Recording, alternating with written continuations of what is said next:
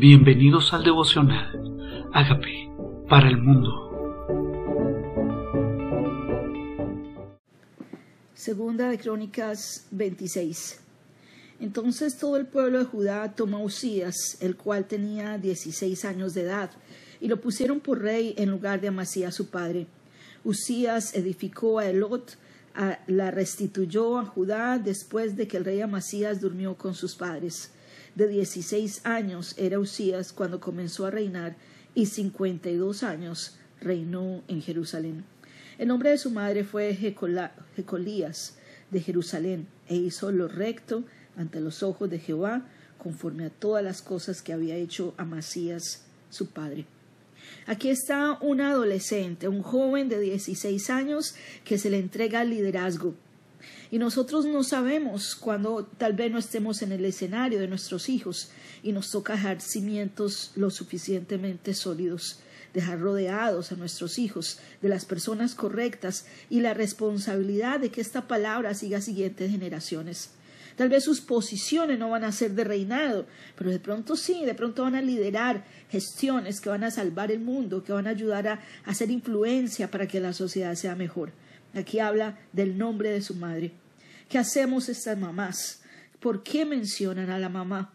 Porque esta mamá era la que realmente, de acuerdo a la religión judía, era la que enseñaba la palabra de Dios a sus hijos. Y si una mujer es judía, entonces sus hijos también practican la misma religión. Hizo lo recto ante los ojos de Jehová.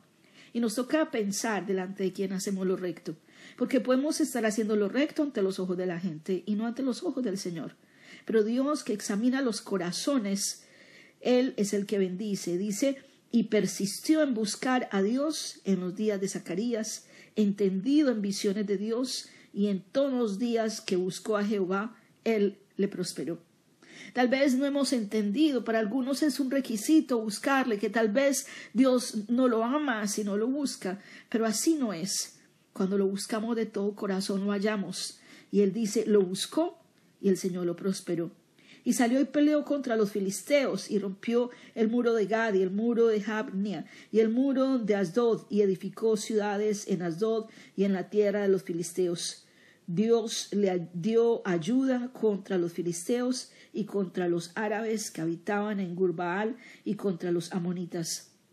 ¿Quién es nuestro ayudador si Dios está con nosotros? ¿Quién contra nosotros? Dios le ayuda contra el enemigo. Realmente lo más importante es que su presencia vaya con nosotros, no es la estrategia, es quien va con nosotros peleando nuestras batallas. dice, y dieron los amonitas presentes a Usías, y se divulgó su fama hasta la tierra, a la frontera de Egipto, porque se había hecho altamente poderoso. Aquí está este joven de dieciséis años y por eso el Señor le dice Pablo a Timoteo, nadie tenga en poco tu juventud, sino ejemplo de los creyentes en amor, conducta, espíritu, fe y pureza. Este joven Dios lo había hecho altamente poderoso. Edificó también Usías torres en Jerusalén, junto a la puerta del ángulo y junto a las puertas del valle y junto a las esquinas y las fortificó. Asimismo edificó torres en el desierto y abrió muchas cisternas porque tuvo muchos ganados así en la Cefela como las vegas, y viñas y labranzas, hacia los montes como los llanos fértiles, porque era amigo de la agricultura. Tuvo también Usías un ejército de guerreros, los cuales salían a la guerra en divisiones, de acuerdo con la lista hecha por mano de Jehiel, escriba, y de Masías, gobernador, y de Hananías, hijo de los jefes de Israel.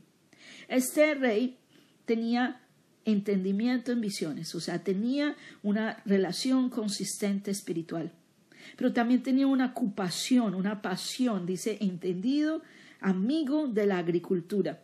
O sea, Dios también está en que nosotros prosperemos, en que usemos nuestros talentos, en que ensanchemos nuestro territorio, en que edifiquemos ciudades fortificadas y sobre todo dice que también tenía guerreros. O sea, no descuidó las batallas, quien nos protegiera, no descuidó la economía, no descuidó su relación con Dios. Cada área de su vida pareciera dirigida y ordenada por el Señor. Dice, todo el número de los jefes de familia, valientes y esforzados, era dos mil seiscientos. Y bajo la mano de estos estaban el ejército de guerra, los trescientos siete mil quinientos guerreros poderosos y fuertes para ayudar al rey contra los enemigos. En orden de que él prospere, tiene que estar sus enemigos tienen que detenerse para que él pueda ocuparse de lo más importante, de reinar. Necesitamos rodarnos de guerreros, de oración, necesitamos entender que las cosas se hacen orando y moviéndose. Y Usías preparó para todo el ejército escudos, lanzas, yelmos, coseletes, arcos y ondas para tirar piedras. E hizo en Jerusalén máquinas inventadas por ingenieros para que estuviesen torres y en los baluartes para arrojar saetas y grandes piedras. Y su fama se extendió lejos porque fue ayudado maravillosamente hasta hacerse poderoso. Qué bueno es que es la ayuda de Dios, no es nuestra fuerza, es su poder. Su poder se glorifica en nuestra debilidad. Tal vez el Señor, como siempre dice, escoge lo vil y no menospreciado, porque un joven de 16 años tal vez podría haber sido menospreciado, pero es Dios el que estaba con él, ayudándolo maravillosamente. Y cuando ya era fuerte, su corazón se enalteció para su ruina, porque se rebeló contra Jehová su Dios, entrando en el templo de Jehová para quemar incienso en el altar del incienso. ¿Qué significa esto? Se exaltó su corazón y quemó incienso. Significa que esa es una responsabilidad del sacerdote, no del rey. Se exaltó su corazón pensando que él también era sacerdote y él solo era un rey que amaba a Dios. No era de él quemar incienso, no era su responsabilidad. Y entró tras él el sacerdote Azarías y con él ochenta sacerdotes de Jehová, varones valientes, y le pusieron contra el rey Usías y le dijeron, No te corresponde a ti, oh Usías, el quemar incienso a Jehová, sino a los sacerdotes, hijos de Amón, de Aarón, que son consagrados para quemarlo. Sal del santuario, porque has prevaricado, y no te será para gloria delante de Jehová, Dios. Tal vez una de las cosas que hemos compartido en diferentes devocionales es que no Dios no tiene ningún problema en exaltarnos, pero tiene un problema con la autoexaltación. Dios no quiere que nos autoexaltemos. Dios no quiere que pensemos que nosotros somos poderosos y que nuestras bendiciones vienen de nuestro propio esfuerzo. Hizo lo que no era recto ante los ojos del Señor prevaricó contra Dios. Entonces, Usías, teniendo en la mano un incensario para ofrecer incienso, se llenó de ira, y en su ira contra los sacerdotes, la lepra le, le brotó en la frente delante de los sacerdotes en la casa de Jehová, junto al altar del incienso. Y le miró el sumo sacerdote Azarías y todos los sacerdotes, y aquí que la lepra estaba en su frente. Y le hicieron salir apresuradamente de aquel lugar, y también le dio prisa a salir porque Jehová le había herido. ¿Qué era la lepra? Desde el comienzo las escrituras, tal vez a la primera que le dio lepra fue a María, hermana de Moisés.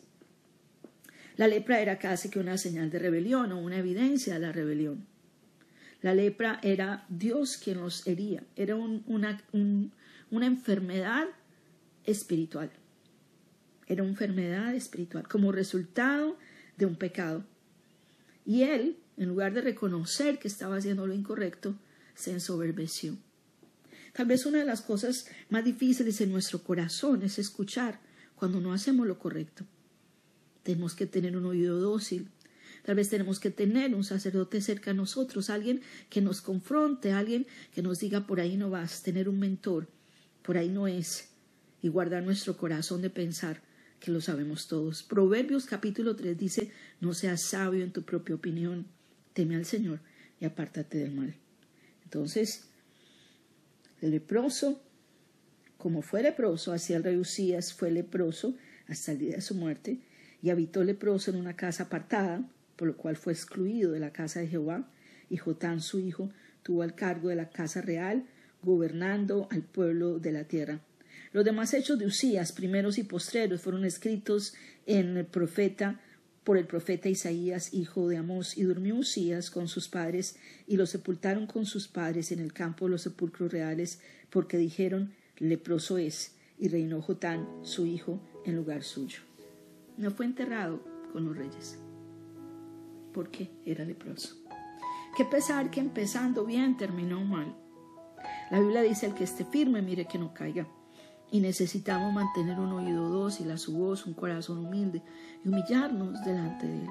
Decirle al Señor, haz mi oído sensible a tu voz, haz mi corazón humilde delante de ti, porque a lo altivo mira de lejos y al humilde mira de cerca. Perdónanos, Señor, cuando la arrogancia llega al corazón. Perdónanos si este es el pecado. Perdónanos si pensamos que todo lo podemos hacer nosotros, pensando que somos totalmente indispensables, que no necesitamos de nadie.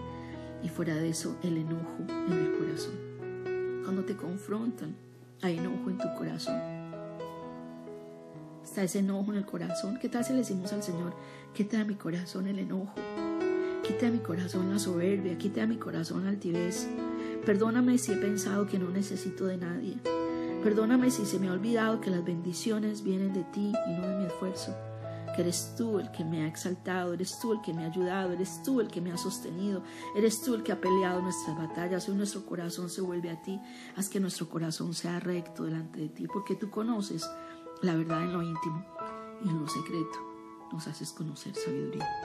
Que Señor reconfesamos que somos pecadores. Dile, soy pecador, pero tú moriste en la cruz por mis pecados. Yo te pido que entres a mi vida como Señor y Salvador y hagas de mí esa persona sana y libre que tú quieres que yo sea. Gracias por entrar a mi vida. Amén. Amigos, queremos que usted sea parte de esta obra que estamos haciendo a través de Agape para el mundo y que este mensaje de Jesús llegue hasta la última de la tierra. Si quieres donar en nuestra página web puedes hacerlo en agapeparalmundo.org o también a través de Cele en agapeoficial.gmail.com. Dios bendiga tu generosidad.